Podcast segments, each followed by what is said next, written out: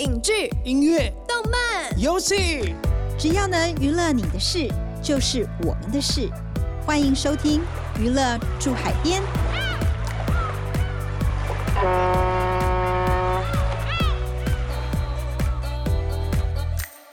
大家好，欢迎收听由静好听与静周刊共同制作播出的节目《娱乐住海边》。我是静周刊娱乐产业组记者杨正勋。我是对记者咄咄逼人、讲话又经常失态的灭绝师太。哎，师太，我想要问你哦，你记不记得啊？最近一次你去台湾的博物馆是什么时候的事吗？咦，真勋，你今天到底是来录节目，还是来戳我痛处的呢？干嘛不问我去菜市场的事，故意要挑博物馆？好吧。既然你诚心诚意的发问了，那我就大发慈悲的告诉你，师太上次去博物馆是国中的校外教学。哎，那应该是去年的事情吧？好啦，跟你开玩笑的，你不要误会啊。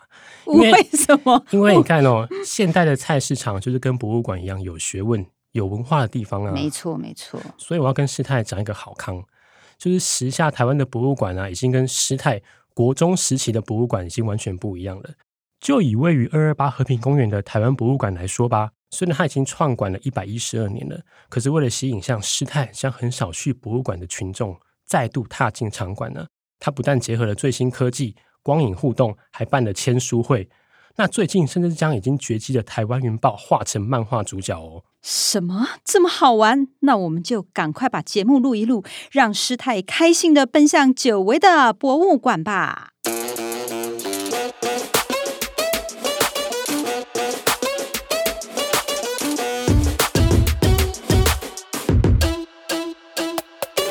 正勋，你刚刚说位于二二八和平公园的国立台湾博物馆，竟然把已经绝迹的台湾云豹画成了漫画主角，而且还开启了签书会。这本漫画叫什么名字？主题又是什么呢？这本漫画叫《云之兽：来自远古的守护者》，它是以已经在台湾消失的台湾云豹为主角，它描述的是云豹家族的故事。那以生存为主题啊，用一种温暖又魔幻的叙事方式来勾勒稀有物种的灭绝。而且故事里的最后一只云豹还穿越时空来到现代博物馆，成为守护博物馆的角色哦。哇，听起来不仅吸引人，还相当感动诶。不过为什么是以台湾云豹为主角？也太酷了吧！而且台湾云豹不是已经绝迹了吗？那这样子，漫画家要怎么观察它的特征呢？把它画成漫画主角呢？因为这台湾云豹的标本，它本来就是台湾博物馆非常重要的馆藏，从日治时期就保存了七只台湾云豹标本。从胎儿、幼年期、青少年期到成年期都完整保存，而且这个胎儿的标本可能是全世界唯一的标本。所以这个漫画家一开始在台湾博物馆素描云豹标本，那记录它云豹特征跟斑点之后，完成角色设定，再回过头请台博馆的研究员来校正。因此，云之兽里的每只云豹外观都经过这个馆方的审核哦。哎，我觉得台湾博物馆有这样的想法，真的是很酷哎，让只想瞎拼的那个师太本人也好想去看看。但我是很好奇啊，台博馆是 到哪里去找漫画家，而且他是用什么样的方式跟漫画家合作呢？因为我觉得这两者的领域哦截然不同，应该是有很大的一个鸿沟吧。所以沟通起来会不会有很障碍？可能语言呐，或者是思考的方向都不太一样呢？嗯，这个作品算是政府的标案啊，就是台博馆这边公开招标。那最后台博馆是选择耕耘台湾漫画多年的盖亚文化出版社，以及拿过金漫奖的漫画家汉堡包来合作。一开始是由台博馆这边先提供一些馆藏给漫画家来参考，最后漫画家选择让他很有感觉的台湾云豹为主角。那你刚刚说双方的沟通其实不会有什么障碍，因为这次台博馆可以说给漫画家很大的自由。这个汉堡包也非常重视《云之兽》这个漫画案子，他把很多的想法都放入这个漫画里面。那我们就来听听看汉堡包怎么说。我本身是比较不会想要解释，可能想要传达什么。对。可是我可以描述的是说，我在做这个整本漫画的时候，我觉得跟生存这件事一直都扣得蛮紧的。从最早的动物的生存，到两种不同物种相遇的，在竞争的生存，然后一直到最后是现代故事嘛。人类已经富裕了，文明已经发达了，然后即使肚子都温饱了，还是有生存的问题，心理上的生存的问题。然后，但是这个生存的主题，其实我没我画完之后才发现，有这个有这个东西一直贯穿着这样。哦，是后来才发现。很奇怪，就是因为我有些东西我习惯用直觉的方式进行，然后我画完之后才发现说，哦天哪，其实我一直都在抓这个东西，不知道是不是因为跟我那时候。做做这个剧本的方法有关，因为那时候我就是在做写故事、画分镜的时候，都还有甚至完稿的时候，其实我把生活弄得很简单。然后因为我我觉得我自己很容易受到影响了，所以我从头到尾半年只看一部电影，就是我不能看其他电影，因为我很容易受到影响。我如果看到一部电影，我就很容易，你知道吗？它会放进去。就是你，你就很容易就会受到影响的。就我那半年只看一部，就是那个《神鬼猎人》，就是里奥纳多跟熊打架的那部。所以你是怕说看了电影之后，你会投射在？对对，一定会投射。然后，然后刚好我觉得《神鬼猎人》的的整个调性跟这这个这个作品很很接近。它其实有一种就是生生存呐、啊，然后在在荒野中的孤单感，然后。还有一不停的一直在生存这件事，这样，所以我 我我这半辈子看这一部电影，多少有把《神鬼猎人》的精神放在。我我觉我觉得它只是一个氛围啦，一个氛围这样，因为每次就这样，每天工作完一整天，然后刷牙前就有这个打开《神鬼猎人》，又看了一小段，有吗？就是，它很美，真的很美。汉堡包这位漫画家其实大有来头，他很会用漫画来说故事，而且说故事的情感非常饱满。近年知名的作品呢，就是以台湾布袋戏为故事背景的《龙泉侠大战迷雾人》。这部作品还由布袋戏的龙头霹雳集团跨界制作成三 D 立体投影短剧，而且获得了二零一八年金漫奖的跨域应用奖。而且啊，《龙泉侠大战迷雾人》跟他另外一部作品《幻境少女 Alice》这两部漫画都卖出了海外版权哦，可以说是为国争光啊。这么厉害的漫画家，难怪台博馆会找他合作。俗话说得好，挑对人先赢了一半。没错，而且台博馆对这个成品也很满意，他觉得汉堡包把台湾云豹画得相当可爱。不过啊，有了灵感是第一步，但是到了画台湾云豹的阶段，也是一件挺严肃的事情哦。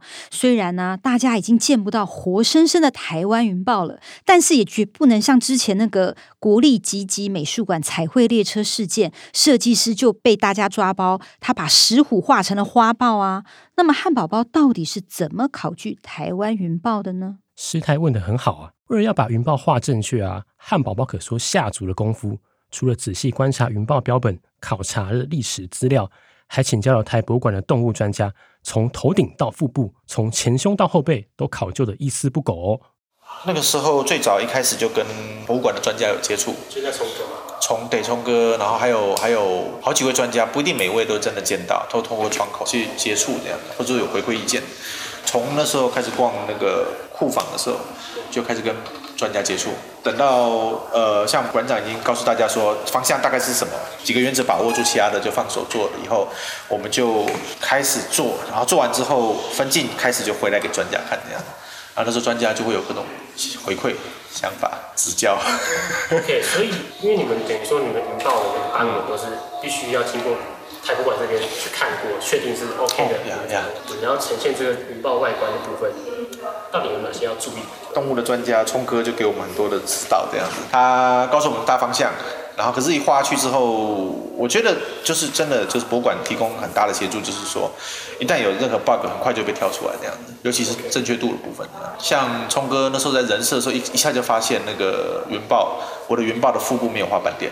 那其实云豹腹部有斑点的，可是其实你在 Google 图片上是几乎看不到云豹腹部有斑点，因为云豹是呃那个濒临绝种的生物，然后二来就是你很少看到濒临绝种的生物还在你面前翻肚这样，所以你其实不太会发现它肚子有斑点的样，对，所以那时候聪哥一下一眼就看出来它就有斑点，然后接下来就是尾巴的什么地方再再调整一点，然后 OK 接下来就可以了，你开始画，然后画完之后再给大家看，它会再挑出一些重点。所以有时候我们一张彩稿，光是要调整斑点，有时候就可能要调到半天。一只云豹有时候就会调半天这样子。所以你一开始操作，你是先 Google 云豹的模样吗？还是？我最早是在博物馆里面素描，因为我知道那只那个上次展的那只云豹是最后的主角这样，所以我就先花时间躲在博物馆里面，然后就先画那只云豹，然后把它的特征画下来，它的斑点做记录。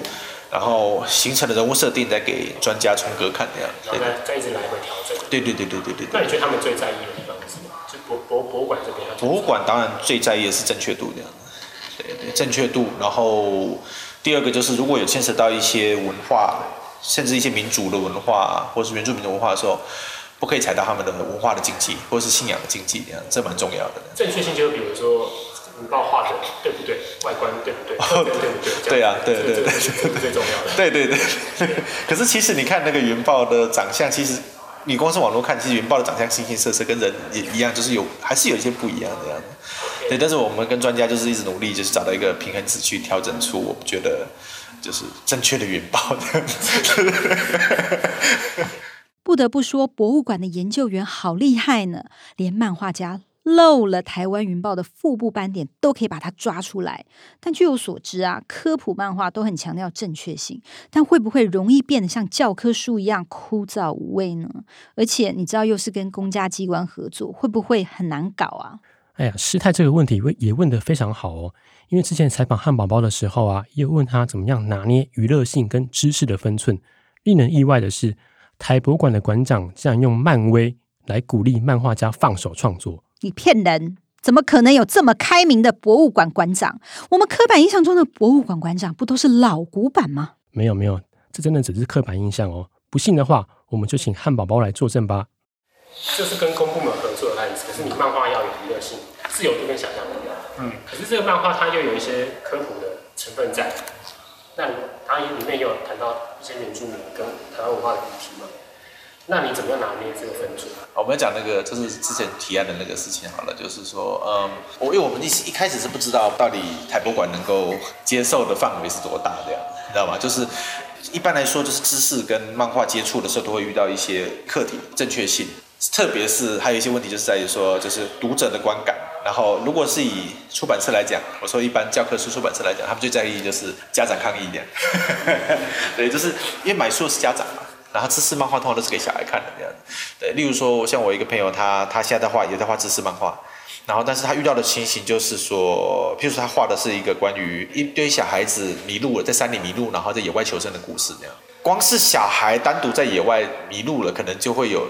出版社就会担心这样可能太 over 了，这样他们会建议说，那你要不要考虑小孩迷路的时候身边有一个大人这样子？然后，然后我的朋友就傻眼说，喂喂，这样这样小孩子迷路，小孩子迷路还有一个大人这样子。然后譬如说他们还会担心说啊，有些动作戏是不是看起来太激烈了，怕小孩子会模仿啊？例如说他们有小朋友不想滚下山坡，出版社就会跟他说啊，这部分家长会抗议，你可能最好把山坡的斜度稍微调的。缓一点，可是这是其实很常见的，很多漫画家跟那个知识的出版社，或是跟知识的漫画接触的时，都会遇到这个问题。你到底能做到多少程度？你能玩得多大？娱乐度到底有多大？多少安全范围是可以接受的？这样。所以我们那时候跟台博馆接触的时候，他们没有讲，但是我心里想的是一样的问题，就是台博馆能接受的范围有多大？这样。台博馆把小朋友从山坡上丢下去的时候，可以接受的角度有 有多，然后多缓急度啊，这样子对。所以我们完全不知道这些事情。那时候提案的时候，我们提供的是一个剧情大纲，然后剧情大纲，我个人觉得是情感是饱满，但是很多关键资讯是是模糊的，我们保留那个弹性度这样，然后常常在那个故事后面都提出一个疑问这样。他到底能不能够活下来呢？你知道，这是他多一点开放空间，去让那个未来可以去揣摩这样。这事实上是一种安全的路线了，它可进可退这样。可以说你先测试一下方的态度到底对对对对对对。但是我这一个给自己心理建设说啊，如果他们要是一本教科书，我也就认了，好好画你的教科书就好这样。因为你不并不知道他到底能，他们第一次做漫画，你知道吗？就是你根本不知道他们能接受的范围是多少。对。那时候第一次提案会议的时候，馆长亲自主持，而且他还针对我们那一份大纲说，这份大纲 OK，但是有点保守。我他希望能够再更精进一点这样。然后他就说，你有听过 Marvel 吗？他 说你有听过漫威吗？这样子，我就哦，OK OK OK，我懂我懂，我有听过漫威这样。然 后他就说，他希望能够用更创新的方式去。把科普的东西呈现出来，这样子，整个作品的一个很关键的时刻，这样就是在这一点。馆长说：“你听过漫威吗？我想要我们能够更创新一点，这样。”在家长人的时候会议的时候，我就说，呃，我有听过漫威，所以我们要做那个云云豹侠嘛，这样。然后就在场所有的委员，哈哈哈哈哈哈，他们都以为我在开玩笑，可是我是认真的，就是哎，大大家反应不错，大家反应的不错，因为其实大家都有年纪，可是你讲这个笑话，都大家都在笑。我我其实不是很安分的，你给我一个绿灯让我可以冲的话，我真的会冲这样子。所以那时候我从那时候开始，我就先往前冲。虽然我就是整个案子我们在前期的时候，我也有找资料。然后阅读论文，甚至原住民的部分你要阅读论文，然后建筑物啊，他们他们很多很多资料这样。然后可是你真的在冲的时候，你会先把资料放丢在一旁先冲，然后再用资料辅助。冲完之后气喘吁吁的拿去出出版社说：“你觉得怎么样？”拿出版社说：“我觉得好像可以。”你就有信心大增这样子，对不对？然后再把它拿去给博物馆，然后博物馆再给你回馈这样。除了云之兽之外啊，台湾还有其他博物馆 crossover 漫画的例子吗？当然有啊。最近这个淡水古迹博物馆联手台湾绘师蚩尤推出护尾画铁淡水古迹拟人志，他就把包括红毛城在内的淡水八大古迹拟人化，你知道吗？古迹个个变成型男美女。那另外还有台湾史前文化博物馆跟曾耀庆合作的《绝孪生》，这首部描绘史前生活、回溯人类社会起源的台湾漫画哦。而且还有国家电影及视听文化中心跟简嘉诚合作的《画电影的人》。来回顾关于手绘电影海报的记忆，都是最近相当受到瞩目的作品哦。嗯，也太多了吧？我觉得啊，像公家机关跨域的漫画，根本就是一种潮流，感觉好像没有推出漫画吸引年轻人就落伍了呢。没错，而且这样子的跨域合作对两边都有好处哦。像博物馆或是公家机关，可以借由这样的方式来吸引年轻人。那对漫画家来说，有稿费收入跟曝光的机会，根本就是双赢啊！真的很聪明哎。好的，这一集聊了云之兽的创作历程，下一集我们就来聊聊漫画产业的生存之道。感谢听众收听，也请持续锁定由静好听与静周刊共同制作播出的《娱乐住海边》，我们下次见。想听爱听，就在静好听。